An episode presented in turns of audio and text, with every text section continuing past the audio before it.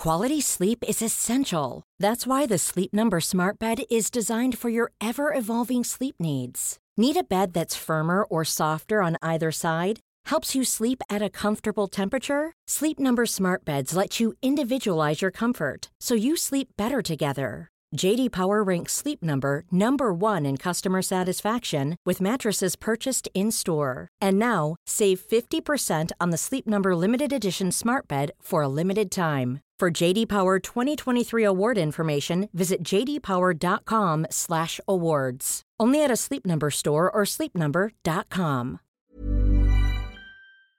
On est le soir du 20 août 1989 à Beverly Hills, en Californie. C'est une ville élégante où il y a en moyenne deux meurtres par année. En l'espace de quelques minutes, le quota va bien vite se remplir. On voit une immense maison blanche avec un toit en terre cuite. C'est presque un manoir. Devant cette maison blanche, il y a une grosse clôture de sécurité noire. Étrangement, la clôture est ouverte.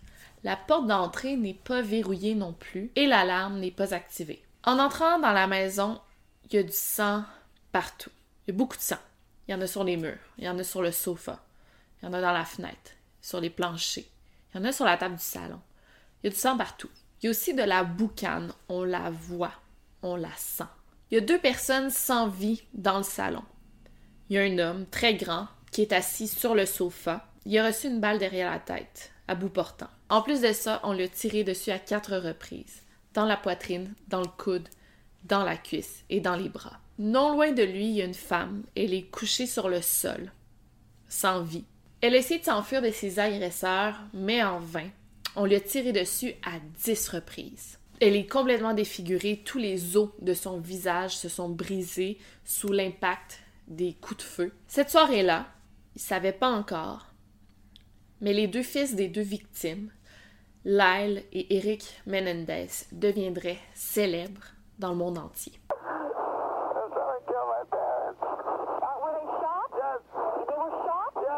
Allô Internet! Euh, ça fait vraiment longtemps qu'on s'est pas retrouvé pour une vidéo longue. J'étais due définitivement, ça fait plusieurs mois. Euh, c'est mes vidéos préférées à faire, à chercher, à faire des recherches, à faire le montage. Je pense que c'est les vidéos que je me sens le plus créative. J'adore ça faire ça. Mais euh, ben, j'ai été très très occupée ces derniers temps, comme vous le savez, fait que j'ai un peu négligé les vidéos longues, mais je suis contente d'en faire une, surtout que les frères Menendez, c'est un sujet qui m'est demandé tellement, tellement, tellement souvent. Ça fait longtemps que je veux, je veux l'aborder sur ma chaîne. Fait que it was a long time coming. Je suis, je suis ici pour vous en parler aujourd'hui enfin.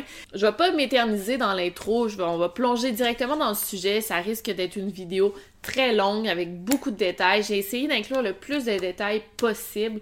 Euh, c'est sûr que j'ai été obligée d'en laisser de côté car ça leur aurait fait une vidéo de 3 heures et c'est pas ça qu'on veut. En tout cas, je vais vous dire à la fin mes sources, mes références pour que vous puissiez aller vous informer par vous-même sur le sujet. Et sans plus attendre, lançons-nous dans la vidéo.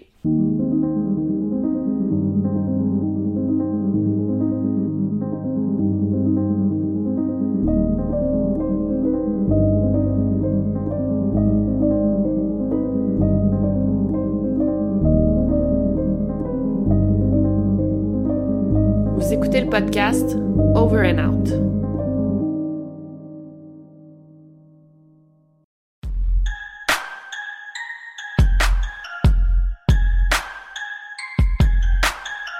Avant de continuer avec les meurtres, j'aime toujours présenter les personnages principaux d'une affaire. Qui sont-ils? Que font-ils? Où vont-ils? Qu'est-ce qu'ils ont fait? C'est quoi leur secret? C'est qui leurs amis, leurs ennemis? Donc, je vais faire de mon mieux pour que vous les connaissiez le mieux possible. Donc, dans l'affaire Menendez, on a vraiment quatre personnages principaux. On a José Menendez, on a sa femme Kitty Menendez. Ça, c'est les parents. Et on a leur fils Lyle et Eric Menendez. Donc dans cette partie, on va vraiment se concentrer sur les parents José et Kitty Menendez et les fils, on va plus les connaître tout au long de la vidéo. Donc José et Kitty Menendez se sont rencontrés euh, dans les années 50 à l'université de l'Illinois mais se sont mariés en 1963. Quand ils se sont rencontrés, ça a vraiment été le coup de foudre. Euh, Marie-Louise, de son nom euh, affectueusement appelée Kitty, c'est comme ça qu'on va l'appeler tout au long de la vidéo, elle avait vraiment une forte personnalité avant ça s'est malheureusement perdu avec les années, surtout en rencontrant euh, José Menendez. Et elle, ce qu'elle faisait, elle travaillait dans du broadcasting, donc dans les communications, et elle était derrière la caméra euh, sur les événements sportifs du campus de son université. Et qu'est-ce qui est cool, c'est que c'était l'une des premières femmes à faire ça au campus universitaire. Fait que c'est un peu féministe, c'était vraiment cool. Mais quand elle a rencontré José, lui il a dit Moi je veux plus que tu fasses ça, les communications c'est pour les hommes. Euh, je veux pas d'une femme qui fait ça. Donc elle a laissé tomber son emploi. Puis ça nous donne un peu une idée euh, de la future dynamique du couple soit José qui est très très très contrôlant et Kitty qui est très très très soumise. José de son bord, il a toujours eu des gros emplois. Euh, il a travaillé longtemps comme directeur des opérations chez Hertz, la compagnie de location de voitures. Et en fait, il a jamais été aimé de ses collègues dans n'importe quel compagnie pour laquelle il travaillait, il était détesté. Ses collègues disaient qu'il était brutal et qu'il manquait d'énormément de compassion et de respect pour ses pairs. Et ça a toujours été comme ça, en fait. Il traitait ses employés, ses collègues d'une manière froide, euh, sarcastique. No surprise. So the company is broad-based and it provides uh, pretty much what the consumer wants. Il était tellement puissant et comme très intelligent, les gens avaient peur de lui et lui, il se sentait supérieur aux autres et traitait les gens comme s'il était plus petit que lui, comme s'il était inférieur à lui. José avait 23 ans quand ils ont eu leur premier enfant, Lyle, qui est né en 1968, et Eric, euh, le plus jeune, est né trois ans plus tard, soit en 1971. Donc, de la façon que je vois ça et comment j'ai lu un peu sur l'histoire, quand il était enfant, les garçons, José croyait pas vraiment à la discipline. Il laissait ses enfants faire ce qu'ils voulaient, mais il était très, très, très, très, très strict pour d'autres choses. Par exemple, il voulait pas que ses enfants aient des amis. Il voulait pas qu'il y ait des amis proches parce qu'il disait que ça allait les distraire des choses importantes, soit le sport et les notes. Donc, il était extrêmement strict, mais pas pour les bonnes affaires. Et pour Kitty, c'était pareil. Elle avait pas l'air d'aimer ses enfants, et ça, tout le monde le dit. Elle ne montrait jamais, jamais d'affection envers ses deux garçons. Et un rien la fâchait, et quand elle se fâchait, elle devenait violente avec ses enfants.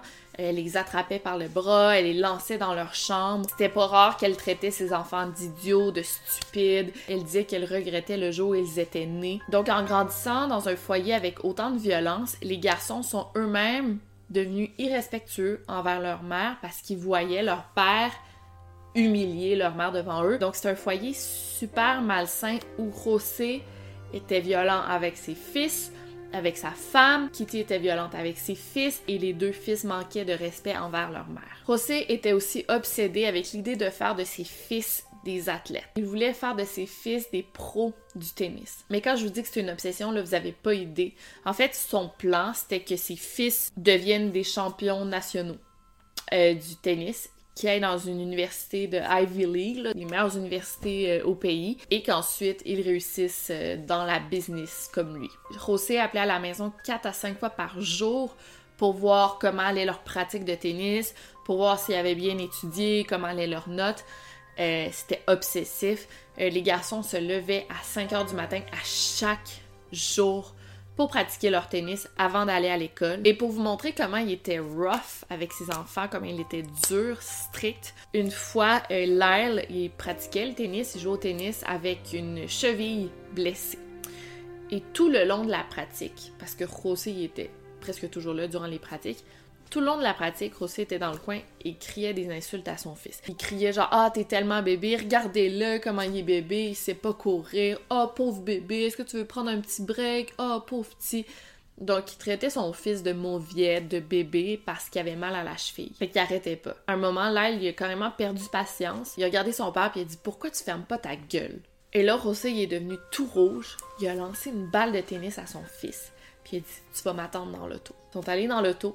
Et là, José, il a dit à son fils, tu vas plus jamais m'humilier comme ça, sinon je te tue. Et il a frappé son fils au visage, à un point tel qu'il saignait du nez. Et Lyle, c'était son fils préféré. C'était lui qu'il souhaitait voir grandir pour qu'il devienne comme lui.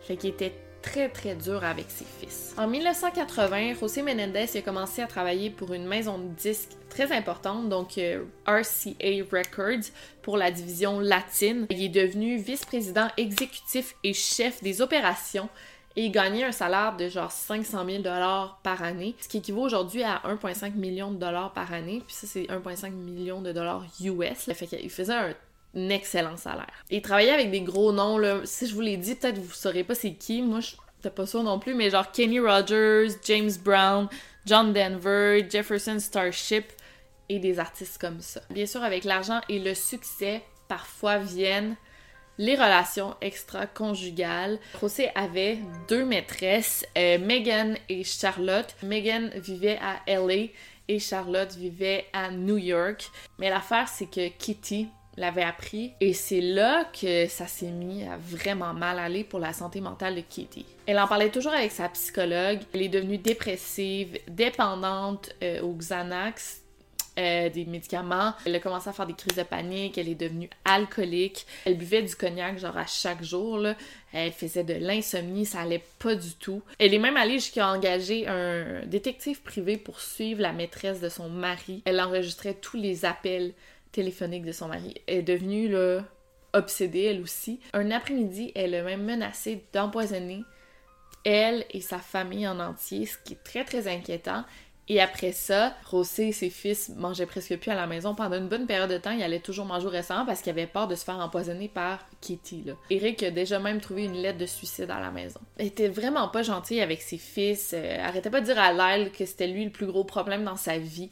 Elle avait dit à sa sœur qu'elle souhaitait que ses enfants n'étaient jamais nés parce que depuis la naissance de ses fils, la relation avec son mari s'était complètement détériorée. Donc, comme vous voyez, le couple n'était pas solide du tout. Mais qu'en est-il des enfants? Eric, au moment des faits, il avait 18 ans. C'était une star du tennis, vraiment. Il réussissait très bien. C'était le meilleur de son équipe de tennis. Il venait de se graduer de son école de secondaire, du high school, et allait entrer à UCLA, l'université euh, de la Californie. Il y a eu un épisode que ses amis et lui se sont fait prendre à cambrioler euh, des maisons.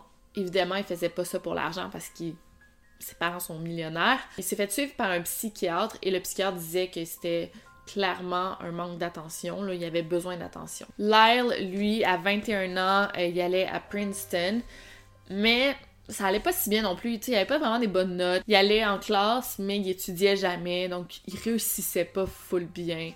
Euh, il s'est fait prendre à plagier dans son cours de psychologie. Tu sais, classique fils de riche que ses parents lui payent la meilleure université, mais qui s'en fout complètement. Là. Donc voilà pour les quatre personnages dans l'affaire. Je vous ai fait un court portrait de la famille. Maintenant, on va passer au meurtre.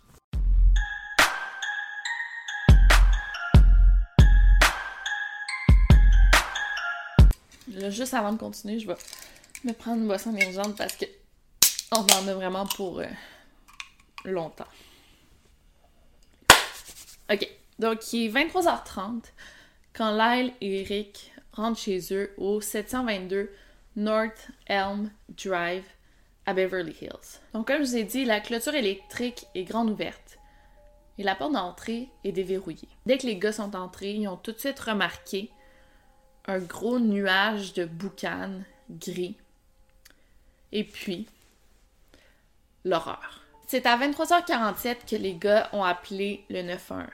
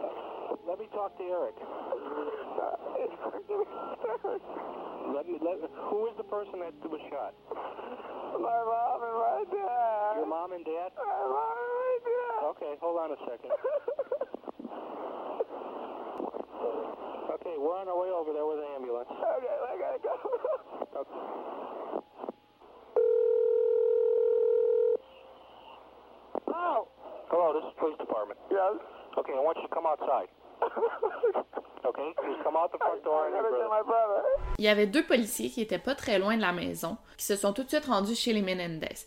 Mais sur l'appel qu'ils ont reçu, on leur a dit que les tireurs étaient encore probablement dans la maison, donc de faire très attention.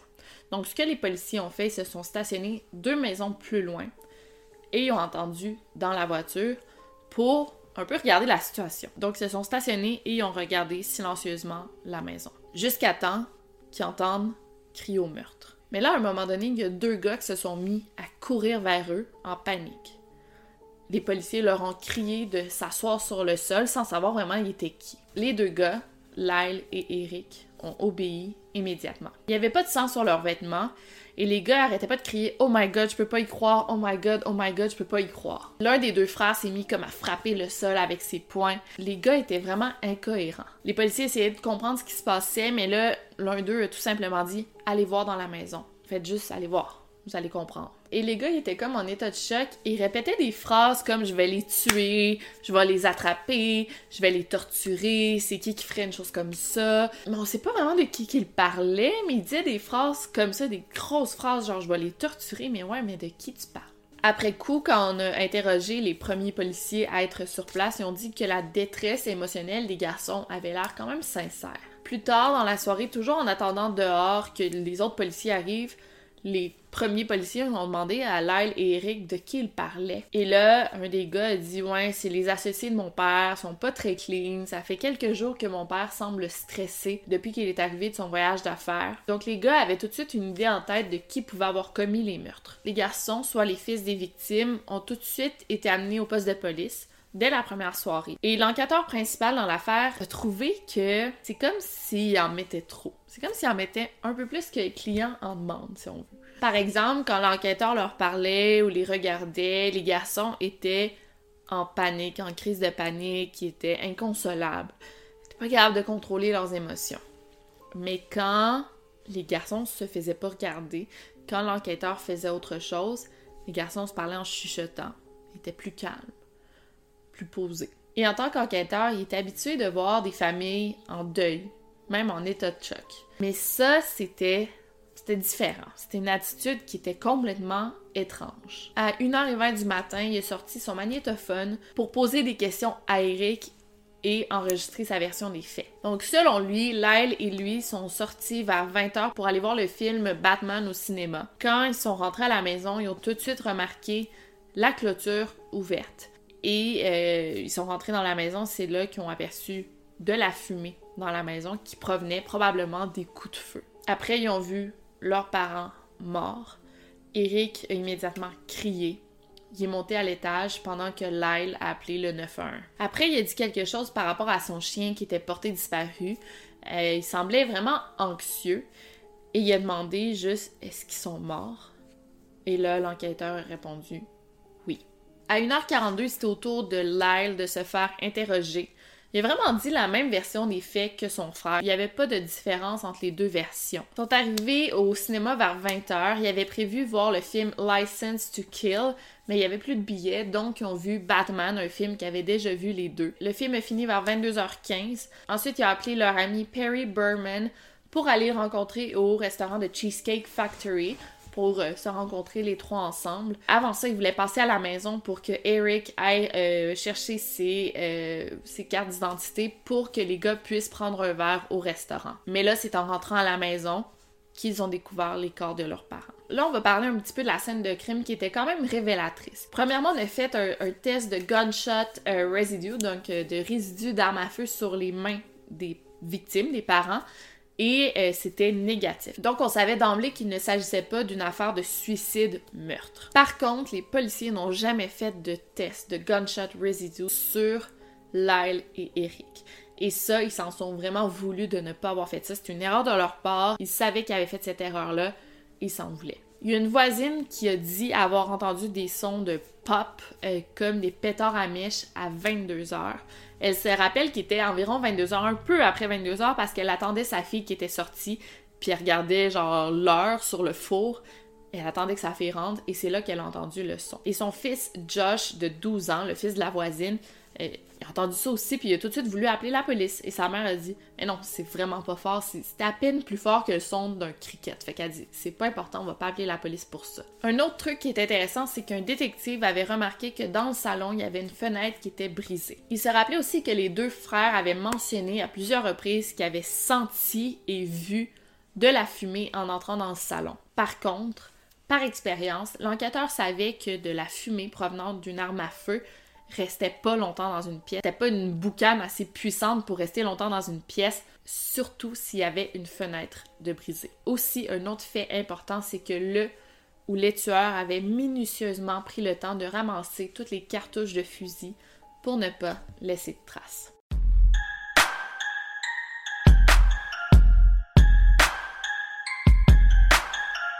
It's not supposed to happen in Beverly Hills. A movie executive and his wife were brutally slain in their million dollar mansion. Enquêter sur cette affaire-là, c'était pas de tout repos parce que c'était vraiment traité comme une affaire publique. C'est un meurtre qui a été vraiment médiatisé à cause de la richesse et de la notoriété de José Menendez. La journée après les meurtres, il y a des gens de Hollywood qui blaguaient, qui disaient qu'il devait en ce moment avoir plus d'une centaine de personnes à Hollywood qui étaient en train de réviser leur alibi tellement José Menendez avait fait des coups bas et avait maltraité des gens de la business. Donc, en d'autres mots, il s'était fait beaucoup, beaucoup d'ennemis au cours de sa carrière. Il y avait même aussi des spéculations que la mafia aurait pu faire le coup. Les funérailles ont eu lieu le 25 août 1989, donc cinq jours après les meurtres, et il y a eu plus de 400 personnes qui ont assisté aux funérailles. C'était des funérailles assez corporate. Il y avait euh, beaucoup de gens de la compagnie, des gens qui connaissaient des gens. C'était vraiment un gros événement hollywoodien, si on veut. Les gars, Lyle et Eric, sont arrivés dans une grosse limousine.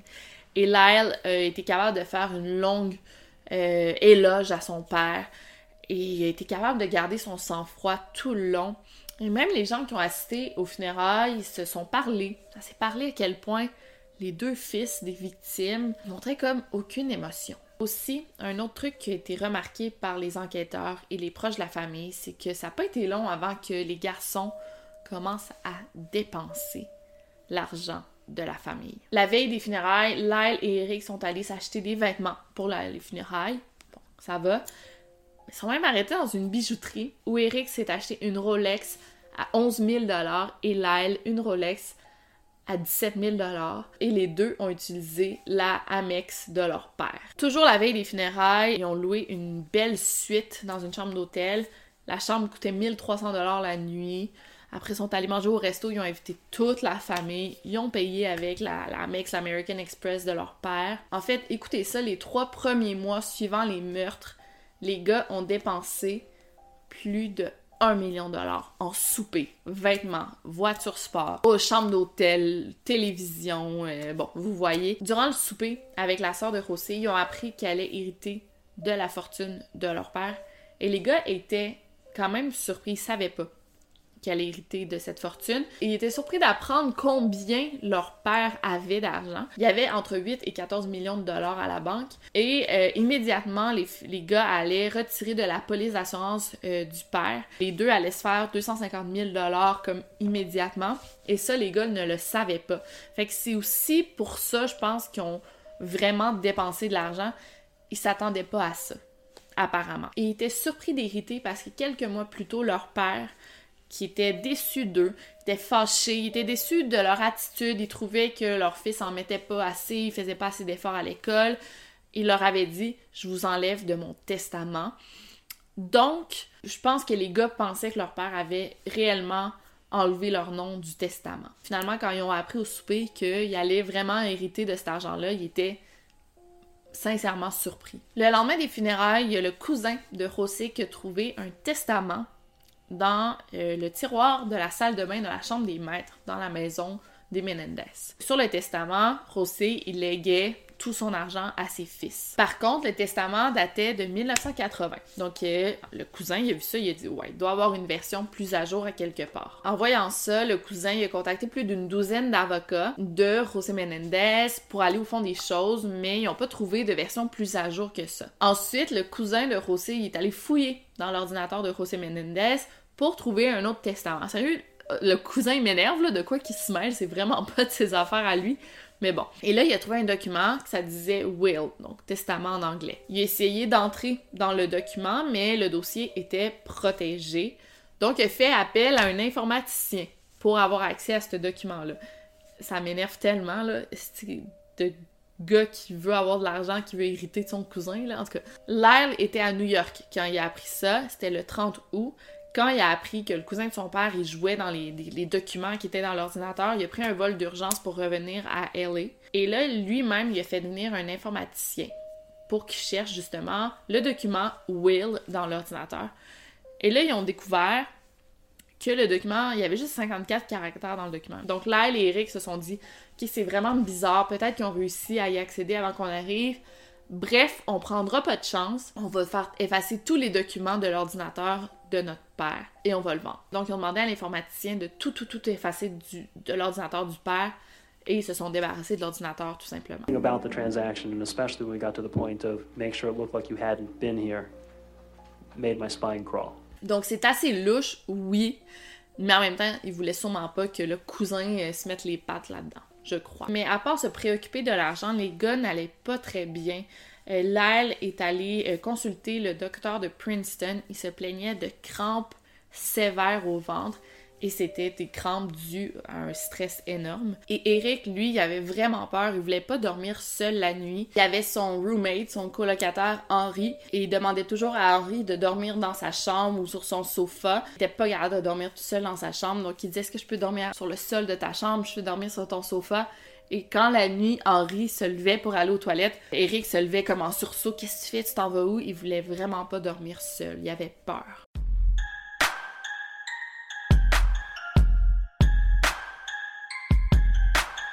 Les gars se sont fait rencontrer à nouveau par la police pour qu'ils racontent leur version des faits une deuxième fois qui était toujours la même. Eric a dit aux enquêteurs que leur mère semblait assez nerveuse depuis quelque temps, euh, elle s'était même acheté deux fusils. Il a aussi parlé d'une note euh, écrite par euh, Kitty, une note de suicide, ce qui proposait encore une fois la thèse du meurtre-suicide, mais les enquêteurs ne croyaient pas une seconde. Et là, plus les semaines avançaient, plus la thèse de la mafia semblait de plus en plus irréelle. Tu sais, les hitmen, les tireurs à gages dans la mafia, sont normalement très très minutieux, très stratégiques. Lorsqu'ils tirent sur une personne, sur leur cible, ils vont tirer un coup ou deux maximum. C'est presque chirurgical. Dans ce cas-ci, la scène de crime, c'est un vrai bordel. Tu sais, là où les personnes qui avaient tiré, ils avaient tiré partout, c'était pas précis du tout, c'était fait à la va-vite, c'était pas des professionnels pas une seconde. De plus, lorsqu'on parle de la mafia, ils vont rarement, presque jamais tirer sur les épouses ou ils vont rarement, voire jamais attaquer les victimes dans leur propre maison. Donc tout ça ne ressemblait pas du tout à un coup de la mafia. Non, c'était plus Lyle et Eric qui intéressaient les détectives. En fait, le 30 août, après neuf jours d'enquête intense, Lyle et Eric Menendez sont devenus des suspects potentiels dans les meurtres de José et Kitty Menendez. Donc, pour quelle raison? Premièrement, ben, l'attitude des gars n'était pas normale, mais pas du tout. La manière que les gars vivaient leur deuil n'était pas régulière, disons. Euh, le fait qu'ils dépensent tout l'argent de leur père, bon, on va dire que c'était de mauvais goût, vraiment. Mais pour faire l'avocat du diable, peut-être que les gars dépensaient autant d'argent dans des futilités pour se sentir mieux.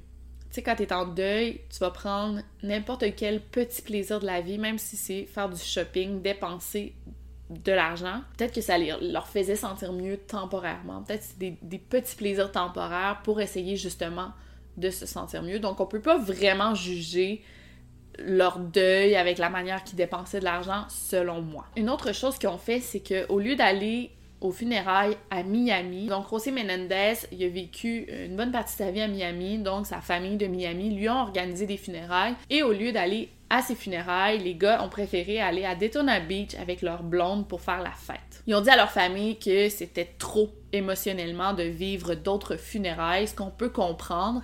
Mais encore là, c'est de mauvais goût d'aller faire la fête avec leur petite amie plutôt qu'aller aux funérailles de leurs parents. Et un truc que je pense que c'est un gros giveaway dans le sens que ça les a vraiment trahis, c'est qu'ils ne coopéraient pas du tout avec la police. Quand les policiers les appelaient, les enquêteurs les appelaient, ils ne retournaient pas leurs appels. Fallait que les enquêteurs les appellent deux trois fois pour enfin obtenir une réponse. Et pour connaître des familles en deuil, des familles, des proches de victimes de meurtres ou des proches de personnes disparues, pour connaître des membres de familles qui ont vécu des drames comme ça, quand des policiers t'appellent, tu vas les rappeler tout de suite parce que tu veux savoir, tu veux savoir où en est l'enquête, tu veux savoir les avancées de l'enquête. C'est toi qui vas harceler les policiers pour savoir qu'est-ce qui se passe. Mais le fait de ne pas rappeler les policiers, les enquêteurs quand ils t'appellent, ça c'est extrêmement louche. Donc c'était des suspects très très intéressants, mais on n'avait aucun élément de preuve pour relier Lyle et Eric au meurtre de leurs parents. Le 31 octobre, euh, Eric s'est rendu au bureau de son psychiatre, le docteur Oziel. Quand la session a commencé, le docteur a tout de suite remarqué que Eric était anxieux. Il avait perdu beaucoup de poids. Il n'était pas lui-même. Eric a dit qu'il se sentait isolé, aliéné. Eric a ensuite raconté qu'il faisait beaucoup de cauchemars. Presque à chaque nuit, il voyait des images très claires de ses parents morts. Après environ une heure, Eric a demandé à son psychiatre s'il voulait aller prendre une marche avec lui. Il a accepté.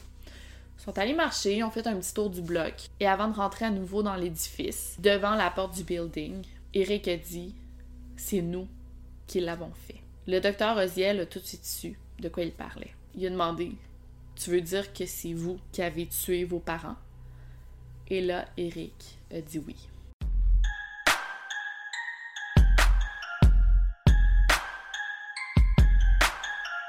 Donc, le docteur Oziel venait de recevoir une confession pour meurtre. Il a poussé Eric à élaborer sur la nuit des meurtres en détail. Eric a dit que quelques semaines auparavant, il avait vu une émission de télé où il y avait un gars qui tuait son père, puis ça lui a donné l'idée. Eric en a parlé à Lyle et c'était très casual, c'était une conversation assez relaxe et les deux gars se demandaient comment ils se sentiraient si la personne qui dominait leur vie depuis leur tendre enfance n'était plus présente.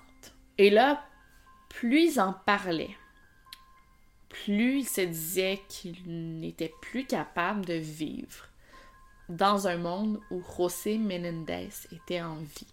Ils se sont dit que la seule solution, c'était de l'éliminer. Les gars se sont ensuite entendus que c'était impossible de tuer leur père sans tuer leur mère. En fait, premièrement, s'ils tuaient leur père, leur mère s'en rendrait compte, donc elle les dénoncerait à la police parce qu'elle saurait très bien que ses fils seraient les coupables. Mais aussi, leur mère Kitty, selon Eric, était tellement misérable qu'elle serait incapable de survivre sans José. Donc selon lui, il lui faisait comme une faveur en la tuant elle aussi. Eric a appelé les meurtres de ses parents comme un crime parfait. Et en effet, il n'y avait pas tort parce que quand tu regardes ça, c'est vraiment leur confession qui les a à leur arrestation. Mais s'ils n'avaient pas parlé, je me demande si les policiers y auraient réussi à les arrêter parce qu'il n'y avait aucune preuve contre eux. Il y avait des sérieux doutes, oui, mais il n'y avait aucune preuve matérielle et ça leur prenait ça pour les arrêter. Après avoir tout confessé, ce qui a dû enlever un poids énorme des épaules d'Eric, il a appelé son frère Lyle, toujours dans le bureau du docteur Oziel, et il lui a dit qu'il venait de tout avouer à son psychiatre et de venir le rejoindre en vitesse. Lyle était furieux, mais il était, euh, il était vraiment fâché. Mais là, le docteur Oziel commençait à avoir peur pour sa propre vie. Il essayait un peu de gérer la situation en disant Ok, les gars, écoutez, ce qui vient de se dire ici, c'est confidentiel. Il y a le, le privilège patient-thérapeute. Inquiétez-vous pas, ça va rester dans le bureau ici. Lorsque les frères ont quitté, Dr. Oziel avait tellement peur qu'il a appelé sa femme. Puis il a dit Ok, là on est possiblement en danger. Je veux que tu quittes la maison pendant quelques jours. Moi je vais aller ailleurs. Quality sleep is essential. That's why the Sleep Number Smart Bed is designed for your ever evolving sleep needs. Need a bed that's firmer or softer on either side? Helps you sleep at a comfortable temperature? Sleep Number Smart Beds let you individualize your comfort so you sleep better together. JD Power ranks Sleep Number number 1 in customer satisfaction with mattresses purchased in-store. And now, save 50% on the Sleep Number limited edition Smart Bed for a limited time. For JD Power 2023 award information, visit jdpower.com/awards. Only at a Sleep Number store or sleepnumber.com. M'isoler. Après, Dr. Oziel a appelé son propre psychologue, parce qu'un psychologue lui aussi, puis dit Je fais quoi avec ça Son psychologue dit Ok, tu vas te faire un rapport de ta session d'aujourd'hui, tu vas tout écrire sur une feuille, puis tu vas mettre ça dans un coffre-fort. Il avait peur que les frères Menendez veulent le tuer lui parce qu'il en savait trop, puis ça serait pu, là. Mais les frères Menendez, on sait aujourd'hui que c'est pas vraiment des gars dangereux, mais lui, il savait pas. Bon, ou du moins, il aurait dû le savoir parce qu'il suivait Eric depuis plusieurs années, mais bon. Par la suite, là, je vais pas tout raconter ça parce qu'encore là, c'est beaucoup, beaucoup de détails. Je peux pas faire une vidéo trop, trop longue non plus. Mais euh, par la suite, le docteur Oziel, il a rencontré les frères Menendez et a enregistré euh, les sessions par magnétophone. Donc, on a des enregistrements audio de la session où les frères Menendez confessent les meurtres par audio. Après ça, le docteur Oziel, c'est vraiment pas un, psychiatre professionnel. Je me demande pas s'il y a eu une poursuite là, par, la, par la suite, mais il a tout raconté à sa patiente, qui est aussi sa maîtresse, Jodalyn Smith. Et ça, ça a été vraiment un chapitre dans l'affaire Menendez, le docteur Oziel, mais c'est ça, là, je peux pas entrer là-dedans trop. Euh, il faut que je choisisse mes batailles dans cette affaire-là parce qu'il y a beaucoup, beaucoup de choses, de détails. Mais il a tout raconté à sa patiente, qui est sa maîtresse. Qui, elle, Jodalyn Smith, est allée parler aux policiers pour leur dire que les frères Menendez avaient confessé au meurtre de leurs parents au docteur Oziel. Les policiers ont ensuite rencontré le docteur Oziel pour savoir si c'était vrai, pour lui demander de fournir les enregistrements audio. Le docteur Oziel, il avait réellement peur, il a demandé aux policiers, là, est-ce que vous pouvez arrêter les gars tout de suite? Là, les policiers étaient comme, oui, mais on a besoin de, plus de temps, ça nous prend plus de preuves. Fait que là, le docteur était comme, OK, mais là, embarquez-moi dans le programme de protection des témoins. Là, les policiers étaient, mais là, t'as-tu vraiment peur, là? Calme-toi. Il dit, non, mais là, vous allez devoir gérer trois meurtres, là, sinon, là. Il avait réellement peur pour sa vie, le pauvre. L'après-midi du 8 mars 1990, Lyle est en train de se garer devant sa maison quand il y a des policiers qui sont sortis de leur voiture en criant Sors de ta voiture, couche-toi sur le sol, lève tes mains, euh, laisse-les où on peut les voir. En tout cas, je sais pas la version française. Il a été menotté et amené au poste de police. Pendant ce temps-là, Eric était à Tel Aviv pour un tournoi de tennis. Il a tout appris sur l'arrestation de son frère pour le meurtre de leurs parents. Trois jours plus tard, il est rentré à la maison et il s'est rendu lui-même au poste de police. Suite à leur arrestation, les médias, les citoyens comprenaient pas. Si ça faisait si longtemps que les frères Menendez étaient des suspects, s'ils étaient suspects depuis le départ, pourquoi ça vous a pris sept mois pour les arrêter? Et les policiers disaient, c'est qu'on avait tout simplement pas assez de preuves. Dès le départ, les charges contre les gars les rendaient éligibles à la peine de mort et il n'y avait aucun droit de caution. Donc, il n'y avait pas le droit de sortir en attendant leur procès. Durant la première audience, le 25 mars, les gars sont entrés dans le palais de justice. Il est assez fripé. Euh, ça faisait deux semaines qu'ils portaient euh, les mêmes vêtements. Mais ils sont arrivés avec une attitude d'un peu je m'en foutisme. Euh, ils souriaient, ils se faisaient des jokes entre eux. le juge, il avait une voix aiguë, genre de cartoon. Les gars sont partis à rire, ils blaguaient avec leur avocat. Et à la grande surprise de tous, ils ont plaidé non coupable.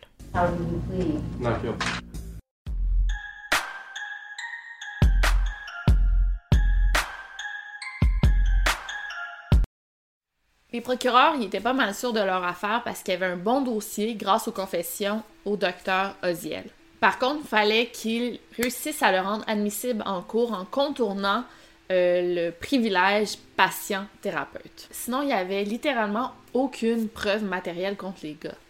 Aucune. Puis leur théorie, c'était deux gars riches qui en pouvaient plus de l'oppression de leurs parents. Donc, un jour, ils ont tout simplement décidé de les éliminer pour hériter de leur fortune. C'est une hypothèse assez simple et facile à élaborer avec ce que les gars ont montré dans les derniers mois en dépensant tout leur argent. Par contre, les avocats de la défense n'y croyaient tout simplement pas. On tue pas ses parents juste comme ça, sans raison. Lorsqu'on le fait, il y a souvent une histoire d'abus derrière tout ça. Quand les avocats ont parlé avec Eric, il a décrit sa vie d'avant comme un camp d'entraînement. Il a dit que depuis qu'il était en prison, il était beaucoup mieux, beaucoup plus relax. Il décrivait la prison comme des vacances. Il disait que pour la première fois dans sa vie, il pouvait enfin faire son propre horaire en prison. Imaginez-vous, là, en prison, il se sentait enfin libéré. Par contre, plus les mois avançaient, plus il se sentait mal, il faisait de l'insomnie, euh, il se sentait anxieux. Il rêvait à son père à chaque nuit. Il hallucinait même, il entendait sa voix qui lui criait après. Il avait des grosses crises de panique, il pleurait à chaque jour, il avait perdu énormément de poids, il mangeait pas, il a perdu genre 15 kilos, ce qui est énorme en peu de temps. Ça allait pas du tout et il avait des grosses, grosses pensées suicidaires. C'est le 20 juillet 1993, trois ans et 11 mois après les meurtres de Kitty et José Menendez, que les procès de Lyle et Eric Menendez ont commencé. La question n'était pas de savoir si les gars avaient tué leurs parents parce que c'était clair pour tout le monde. Les gars avaient commis les meurtres.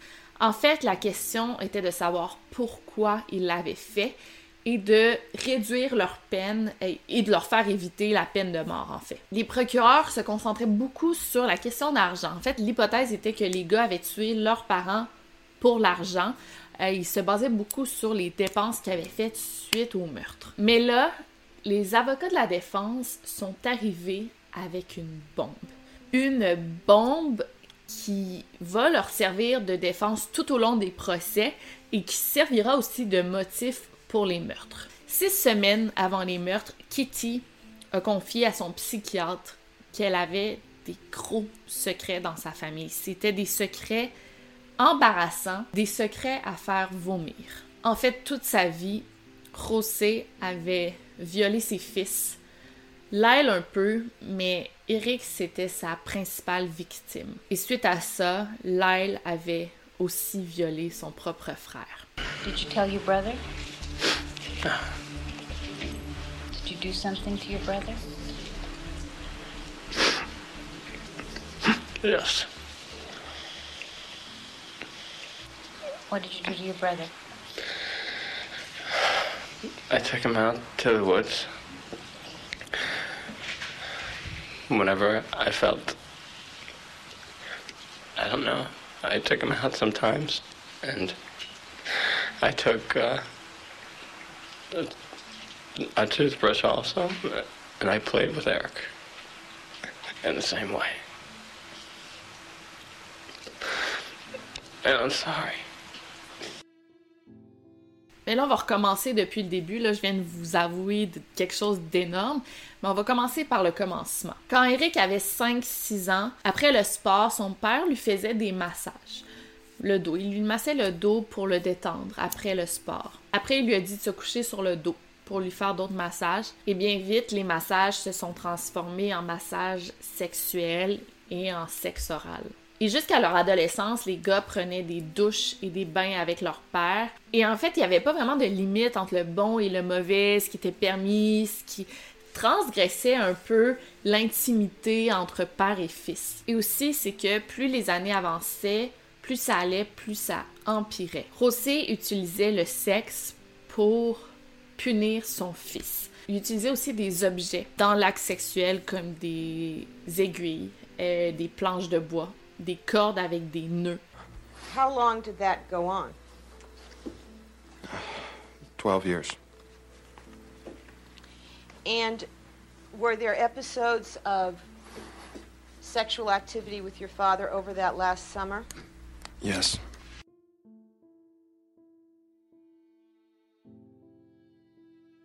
Et à travers les années, Eric en avait même parlé à des personnes, son cousin Andy, il en avait parlé à un prêtre, il en avait parlé à un de ses amis, Donovan, il y avait son frère aussi qui le savait, et finalement à ses avocats. Et quelque chose ici que je voulais apporter que j'ai trouvé super intéressant, que j'ai lu dans le livre que je vais vous présenter plus tard. Les avocats de la défense sont même allés jusqu'à fouiller dans l'historique de José pour prouver que les abus sexuels dont parlaient Lyle et Eric étaient réels. Pourquoi sont allés fouiller là-dedans? C'est qu'en fait, des enfants qui sont élevés par des parents qui proviennent d'un foyer sécuritaire, bienveillant, les chances que ces enfants-là soient abusés sont beaucoup moindres que si les parents ont grandi dans un foyer où il y a de l'abus. Donc, c'est comme de, de, circle of abuse. En gros, pour faire un résumé de leur argument, si les parents ont été abusés, il y a plus de chances qu'ils vont abuser eux-mêmes. Donc, c'est un peu tiré par les cheveux comme argument, mais pas tant que ça. Mais il voulait prouver que si José avait lui-même été abusé, ben, c'était probablement vrai que Eric et Lyle avaient été abusés. Donc ça prouve rien, oui et non. sais, les experts s'entendent tous pour dire que souvent l'abus est multigénérationnel. C'est pas toujours le cas, mais ça arrive souvent. Mais en même temps, c'est pas sûr à 100% que c'est vrai. C'est ça. C'est pas un argument, mais ça peut appuyer leur argument. C'était ça que je trouvais intéressant. Et en effet, euh, il y a Martha, la sœur de José, qui a témoigné en cours. Et elle a dit que quand José avait 5 ans, ça c'est vraiment, c'est trash, mais la mère de José, elle jouait avec le pénis de José pour lui donner une érection. Tu sais, il avait 5 ans, puis il dormait toujours avec sa mère. Et euh, Martha, elle a été elle-même rencontrée par un psychiatre. Elle a témoigné de beaucoup d'histoires, de beaucoup d'anecdotes quand elle était jeune, de ce qu'elle se rappelle. Et le psychiatre a dit oui, on croit que ton frère a été abusé sexuellement par ta mère.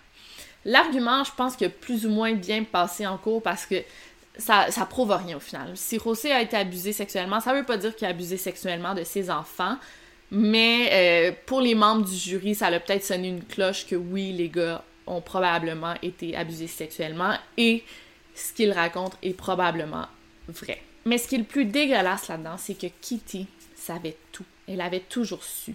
Parfois, elle entendait son fils, euh, Eric, vomir dans la salle de bain après une période de viol très très intense par son propre père et elle faisait rien. Et plusieurs ont amené la question pourquoi les gars n'ont rien fait avant, pourquoi ils n'ont pas parlé avant? Écoutez, pour des petits gars, pour des adolescents, pour des hommes en fait avoués qui ont été violés par d'autres hommes, par leur père, de l'inceste, c'est extrêmement. En fait, des victimes de viol, de parler, c'est extrêmement euh, difficile, c'est gênant, c'est humiliant, c'est bon. Puis pour des hommes, en tout cas, selon les statistiques, c'est encore pire parce que euh, ils ont peur de paraître homosexuels, ça remet en question leur propre sexualité, c'est gênant, encore là, humiliant. Et souvent, on va remettre en doute leur témoignage et c'est ce qu'on a fait en cours.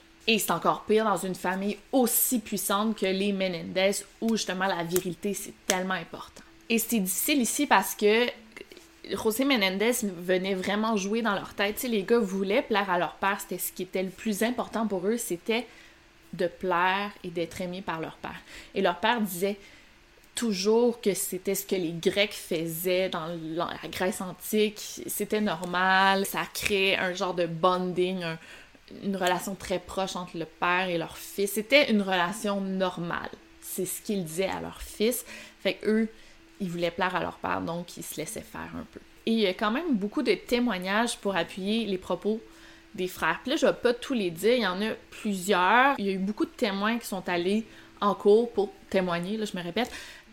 Mais là, je vais vous en dire quelques-uns, mais il y en a beaucoup d'autres. Euh, il y a par exemple Brian, le frère de Kitty, qui a toujours été traumatisé de la manière dont Rosé traitait ses fils. Les garçons étaient très jeunes et il se rappelle que Rosé les battait, les fouettait avec une ceinture et ça laissait des gros bleus. Ça, il trouvait ça horrible. Parfois, il enfermait ses fils pendant des heures dans une chambre, sans eau, sans nourriture. Les garçons pleuraient. Il s'en foutait, là, carrément. Il se rappelle que Eric, jusqu'à l'âge de 5 ans, ça avait toujours été un petit garçon heureux, enjoué, euh, de bonne humeur, souriant et que du jour au lendemain, il avait perdu sa personnalité, il était devenu isolé, anxieux, effrayé. Ça, c'était super triste à voir. C'est comme la transformation s'était faite du jour au lendemain. Et Lyle aussi avait toujours été un petit garçon super colérique euh, et se défoulait sur ses, ses toutous, ses peluches. Et José était aussi violent envers sa femme. Il la battait, elle avait toujours des gros bleus au cou, euh, sur les bras. Ah, pire environnement, là, vraiment. Il y a aussi Andrew, leur cousin.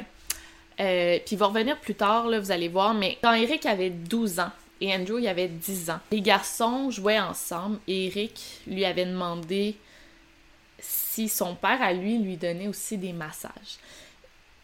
Et Andrew se rappelle que c'était comme si Eric voulait s'assurer que la manière dont son père lui donnait des massages, c'était c'était normal. Il voulait voir, il était comme pas sûr si c'était normal. Il commençait à se questionner sur sa relation avec son père. Est-ce que tous les petits gars puis leur père, c'est ça qui se passe? Well, he told me his father was massaging his.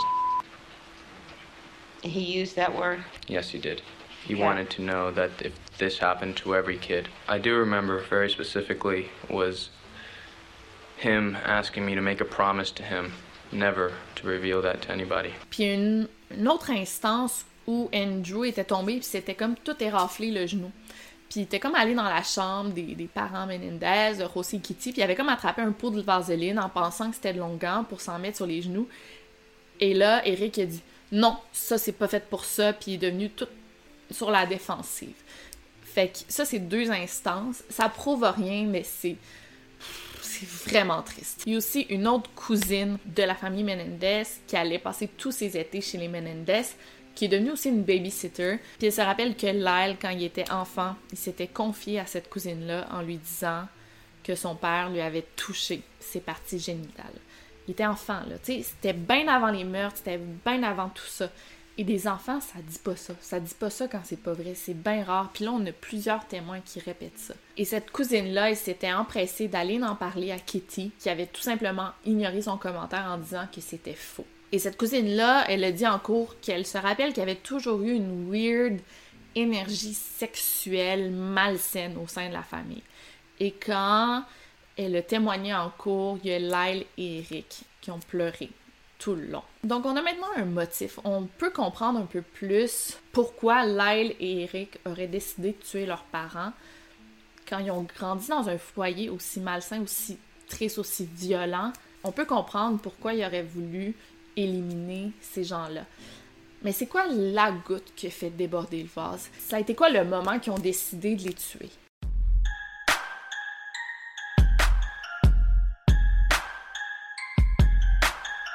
En fait, tout a commencé cinq jours avant les meurtres, soit le 15 août, quand Eric a avoué à son frère Lyle que son père l'agressait toujours. What do you believe was the originating cause of you and your brother ultimately winding up shooting your parents? Um, me telling, You telling what? me telling Lyle that, uh, my dad, that my dad had been molesting me. Et Lyle n'en revenait pas. Il croyait que ça s'était arrêté il y a plusieurs années. Il était sûr que ça s'était déjà arrêté. Parce que quand Lyle avait 13 ans et Eric en avait 10, Lyle avait confronté son père et José lui avait promis que ça s'était arrêté. Donc José lui avait carrément menti. Le 15 août, Lyle a décidé de confronter son père à nouveau pour lui dire de laisser son petit frère tranquille pour de bon. Mais là, son père, il était parti en voyage d'affaires. Donc le lendemain, le 16 août, il en a profité pour en parler à Kitty. Il lui a dit que désormais, les choses allaient changer. Il a dit qu'il allait amener euh, Eric avec lui à Princeton, euh, qu'ils allaient vivre ensemble et que désormais, Lyle allait devenir de plus en plus indépendant. Il a dit aussi que José continuait de violer Eric, que ça n'avait jamais arrêté, et Kitty s'est fâchée et elle a dit à son fils de quitter la pièce. Le jour suivant, le 17 août, José est enfin revenu de son voyage d'affaires. Il était 23 heures. Lyle a décidé cette journée-là de le confronter. Il était super anxieux, il avait pris des notes de ce qu'il allait dire à son père et même qu'il répétait ces notes-là, il les lisait à voix haute pour être sûr que ce qu'il allait dire allait pas sortir tout croche. Quand José est rentré, il a déposé ses bagages dans le salon. Lyle l'attendait. Il lui a dit Là, je sais ce qui se passe avec Eric. On va quitter la maison si tu veux, mais ça doit cesser. José l'a écouté. Il est resté calme, puis il a dit Là, tu vas m'écouter. Je fais ce que je veux avec mon propre fils. C'est pas de tes affaires. Et là, Lyle a dit quelque chose qu'il a regretté. Il a dit T'es un homme malade. Je vais dire tout ce que tu fais à la famille et à la police. Il s'attendait à recevoir un coup de son père, un coup de poing. Il s'attendait à ce que son père éclate. Mais non, il s'est assis calmement. Il est resté silencieux un moment. Puis il a dit On fait tous des choix dans la vie. Et tu viens de faire le tien. Et c'est là que Lyle a su que Eric et lui étaient en danger. Son père allait les tuer pour sauver sa réputation. Ou du moins, c'est ce qu'il croyait. He said, What I do with my son is none of your business. And he said, uh, I warn you, don't throw your life away. Just stay out of it. I thought we were in danger. I thought he had no, he felt he had no choice, that he would kill us. Cette soirée-là, José est entré dans la chambre d'Eric. Il l'a battu violemment. Il l'a violé. Après ça, Eric est allé voir Kitty qui lui a dit qu'elle avait toujours su que son fils se faisait violer. Elle avait toujours su puis elle avait rien dit. Elle, elle voulait pas intervenir. Ça a été un choc immense pour Eric de savoir que sa mère savait depuis le début. Imaginez là. En tout cas, quelle horrible soirée pour tout le monde. Lyle a proposé que les gars quittent la maison maintenant, mais là, il, était vraiment en panique, les gars. Ils étaient comme, mais non, mais si on quitte, notre père va nous retrouver et nous faire tuer. C'était ça leur état d'esprit à ce moment-là. C'est là qu'ils ont décidé le lendemain de se rendre à San Diego pour se procurer une arme à feu. Et ils ont décidé de se procurer cette arme non pas pour tuer leurs parents, mais plutôt pour se protéger, pour survivre. La soirée du 20 août, la fameuse soirée, la soirée fatidique, les gars voulaient sortir, mais leur mère leur a dit de ne pas sortir. José a dit à Eric d'aller dans sa chambre et de l'attendre. Et les gars se sont regardés et à ce moment-là, ils étaient sûrs que ça s'en venait, que leur père allait carrément les tuer. C'est là qu'ils ont décidé d'agir. Ils sont allés chercher leur arme à feu. Ils sont entrés par la porte principale. José était debout dans le salon et Lyle s'est juste mis à tirer. En fait, ils ont tiré partout dans la pièce sans vraiment regarder où ils tiraient. Ils ont juste tiré sans arrêt.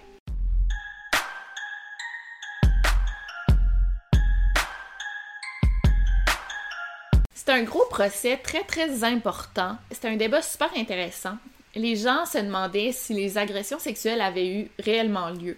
On se demandait si les gars avaient pas tout inventé pour se donner un motif au meurtre. Mais en même temps, dans des cas d'inceste, dans des cas d'agression sexuelle, on a rarement des photos, des vidéos, des, témoins. On n'a pas de preuves matérielles réellement. Il faut se fier aux témoignages des victimes. C'est tout ce qu'on a comme preuve souvent. Là.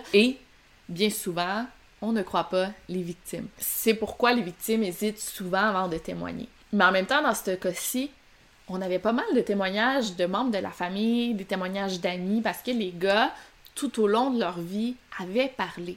Le procès s'est terminé le 3 décembre après 85 jours, après avoir entendu 101 témoins et analysé 405 pièces à conviction. On a commencé le procès en été puis on l'a terminé en hiver. C'était un très long procès. Autant dans cette affaire-là, je suis vraiment du côté des Menendez pour être honnête, autant les procureurs ont émis un point vraiment important. Euh, je vous l'ai traduit, je vais vous le lire parce que, en tout cas, je suis vraiment du côté des Menendez, mais autant des fois c'est important de se rappeler qu'on vit dans une société avec des règles, des lois. Écoutez quand même le point des procureurs. C'est un point important, écoutez. Si vous croyez l'histoire des abus sexuels, ça veut pas dire que les accusés ne sont pas coupables de meurtre, parce que c'est deux choses différentes. L'abus sexuel dans cette affaire, que vous la croyez ou non, a été désavoué par les accusés comme la raison principale du meurtre de leurs parents. Et c'est notre position à nous de dire que l'abus sexuel est mentionné ici dans le but de mal faire paraître les parents pour que ça ne vous dérange pas qu'ils soient morts. Là, ici, c'est important. On n'assassine pas des pédophiles en Californie. On n'exécute pas les gens parce qu'ils sont de mauvais parents. Et c'est vraiment ça ici qui est important. Autant qu'on puisse détester José et Kitty Menendez pour ce qu'ils ont fait aux gars, si c'est vrai, eh bien, ça justifie pas nécessairement les meurtres parce qu'on vit dans une société où on tue pas des gens juste comme ça. On tue pas des gens parce que c'est des mauvaises personnes. On tue pas des pédophiles autant que peut-être qu'on aimerait ça les tuer. Là, je dis pas que moi j'aimerais ça, je dis pas que vous, vous aimeriez ça. Autant qu'on aimerait ça tuer des, des, des assassins, autant qu'on aime... Parce que vous comprenez où je veux en venir. On vit dans une société où si quelqu'un commet un acte répréhensible, il va aller en cours, on va le juger, puis après, on va l'envoyer en prison. Fait qu'on n'est pas en train de juger les parents si on fait des abus sexuels ou non, on juge les Menendez pour les meurtres qu'ils ont commis.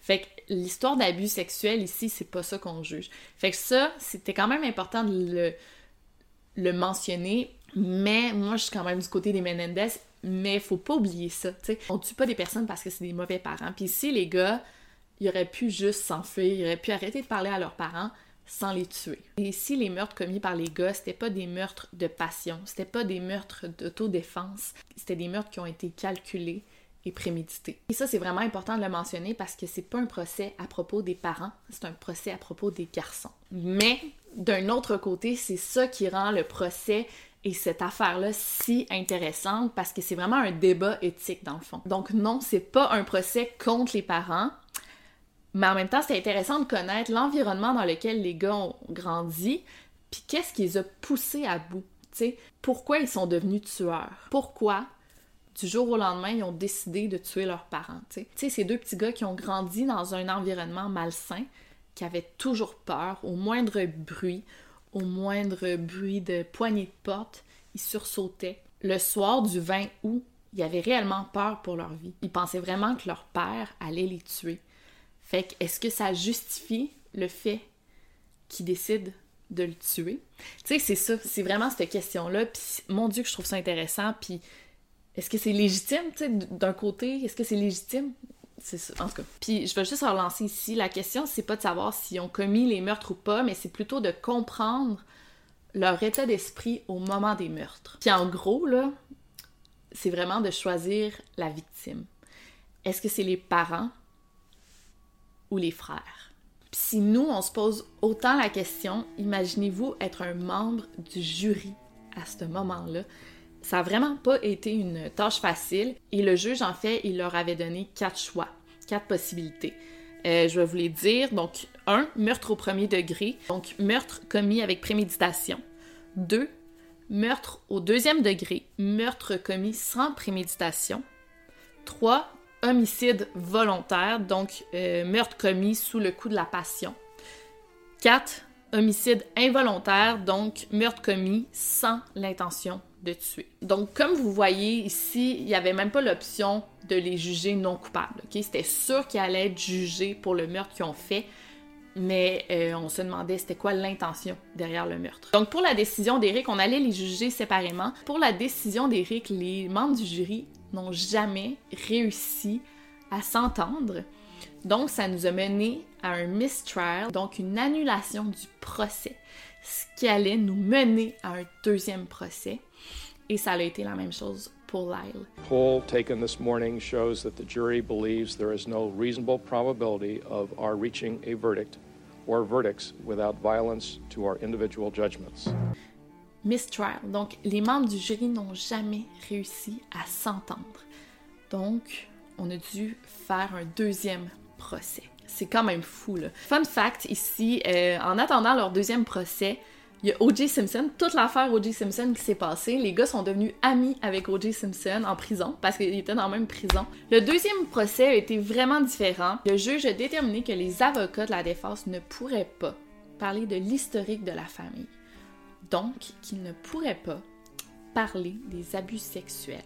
toute la défense des Menendez était basée sur les abus sexuels des garçons parce que c'était un peu leur, leur motif des meurtres. Ça, c'était, ça changeait vraiment toute la game. Le deuxième procès s'est terminé le 20 novembre et les membres du jury ont remis leur euh, verdict le 21 mars 1996 et Eric et Lyle Menendez ont été reconnus coupables des meurtres au premier degré de José et Kitty Menendez. Et ils ont été condamnés à la prison à vie sans possibilité de libération. Lyle and Eric Menendez have been found guilty of murdering their parents. It took a second trial for the two to be convicted of murder in the first degree. En septembre 1996, Lyle et Eric ont été réveillés au milieu de la nuit. Ils ont été amenés à l'extérieur de la prison. On leur a interdit de se dire un mot. Ils ont été placés dans des vannes différentes. Le chauffeur s'est mis à conduire.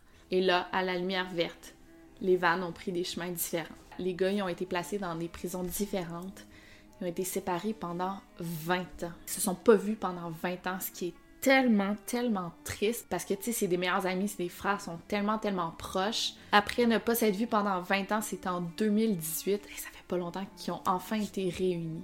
En 2016, il y a l'auteur du livre euh, que j'ai lu pour l'affaire, il est allé faire le ménage des boîtes du cousin Andy, qui avait plein de lettres, plein d'échanges euh, qu'il avait fait avec euh, Eric Menendez il a découvert une lettre qui datait de 1988. Le cousin Andy est décédé. C'est un échange entre Andy et Eric. Puis écoutez ça, je vais vous la lire. Il y a une partie de la lettre, là, c'est vraiment révélateur. Pour ceux qui doutaient encore du viol, écoutez ça. J'essaie d'éviter papa. Ça se passe encore, Andy, mais c'est pire maintenant. Je ne peux l'expliquer. Il est tellement en surpoids que je ne peux même plus le regarder. Je ne sais jamais quand ça aura lieu et ça me rend fou. Toutes les nuits, je reste éveillée en pensant qu'il pourrait entrer à tout moment. Je dois essayer d'arrêter d'y penser. Je sais ce que tu m'as dit avant, mais j'ai peur. Tu ne le connais pas comme je le connais. Il est fou. Il m'a prévenu une centaine de fois de ce qu'il ferait si j'en parlais à quelqu'un. Spécialement Lyle. Suis-je vraiment une mauviette? Je sais pas comment je vais m'en sortir. Je ne peux plus l'endurer, Andy. Je dois arrêter d'y penser. Donc c'est clair que les histoires d'abus sont vraies ici. Puis on se demande est-ce que la lettre pourrait être une preuve suffisante pour retourner en cours, pour aller en appel. Ils n'ont pas le droit d'aller en appel. Mais est-ce que cette lettre-là pourrait être une preuve pour dire, OK, on a une bonne preuve, les histoires d'abus sont vraies? Et dans le deuxième procès, il y a beaucoup de membres du jury qui ont dit, si on avait su les histoires d'abus sexuels, notre décision aurait été différente. Et je suis sûre que si ce procès-là y avait eu lieu. Aujourd'hui, en 2022, le verdict aurait tellement été différent. Parce qu'on est beaucoup plus sensible, on connaît beaucoup mieux les impacts euh, des agressions sexuelles, de l'inceste sur les victimes, on est beaucoup mieux informé de tout ça. Aujourd'hui en 2022 comparé à dans les années 90. Je dis pas qu'on est parfait, on a encore du chemin à faire, mais euh, je pense que les frères Menendez en seraient mieux sortis si toute cette affaire-là avait eu lieu aujourd'hui en 2022. Du moins, j'ose croire. Euh, on a moins de préjugés aussi, là. Donc voilà pour cette affaire. Je vais vous montrer mon livre que j'ai lu. Ma critique de livre, c'est euh, The Menendez Murders de Robert Rand. Ce qui est vraiment intéressant, c'est que l'écrivain, qui est aussi journaliste, il les a rencontrés dès le début. Déjà, quand les meurtres ont eu lieu, ça a été l'un des premiers à les rencontrer euh, physiquement. Les a interviewés et il a, vraiment suivi cette affaire-là tout le long. Et même en 2018, 2016, euh, c'est lui qui a lu la lettre écrite à Andy. Fait qu'il connaît l'affaire comme le fond de sa poche. C'est vraiment bon, tu c'est une méchante brique. Il faut que tu sois passionné, faut que ça tente de le lire. Je le recommande. Je vais mettre le lien Amazon dans la barre d'infos. Je vais mettre le lien en français si le livre existe traduit en français. Si je le trouve pas, je vais mettre juste le livre en anglais. Sinon, je vais vous entendre sur cette affaire-là. C'est toujours intéressant de vous lire dans les commentaires. Êtes-vous du côté des Menendez? Qu'est-ce que vous pensez de cette affaire-là? Est-ce que vous croyez qu'ils ont menti sur l'histoire des abus sexuels? Je connaissais pas trop cette histoire-là. J'en avais entendu parler. J'ai vu des vidéos TikTok sur le sujet. Je pense qu'ils devraient avoir droit à un autre procès pour qu'on les juge à nouveau parce que je suis sûre que la décision serait différente. En fait, je suis sûre que s'il y avait un nouveau procès aujourd'hui, ils seraient libérés ils ont passé une méchante partie de leur vie en prison, là, puis... En tout cas, fait que j'espère que vous avez aimé cette vidéo longue. J'espère pouvoir en faire une autre prochainement. Là, je vais, je vais commencer un autre livre, puis euh, je vais, ça me fait du bien là, de me relancer dans le beat. Euh, I'm back, I'm back, Ok, fait que sinon, c'était Victoria Charlton. N'oubliez pas de barrer vos portes, hein? Barrer vos portes. Euh, puis c'est ça. Over and out.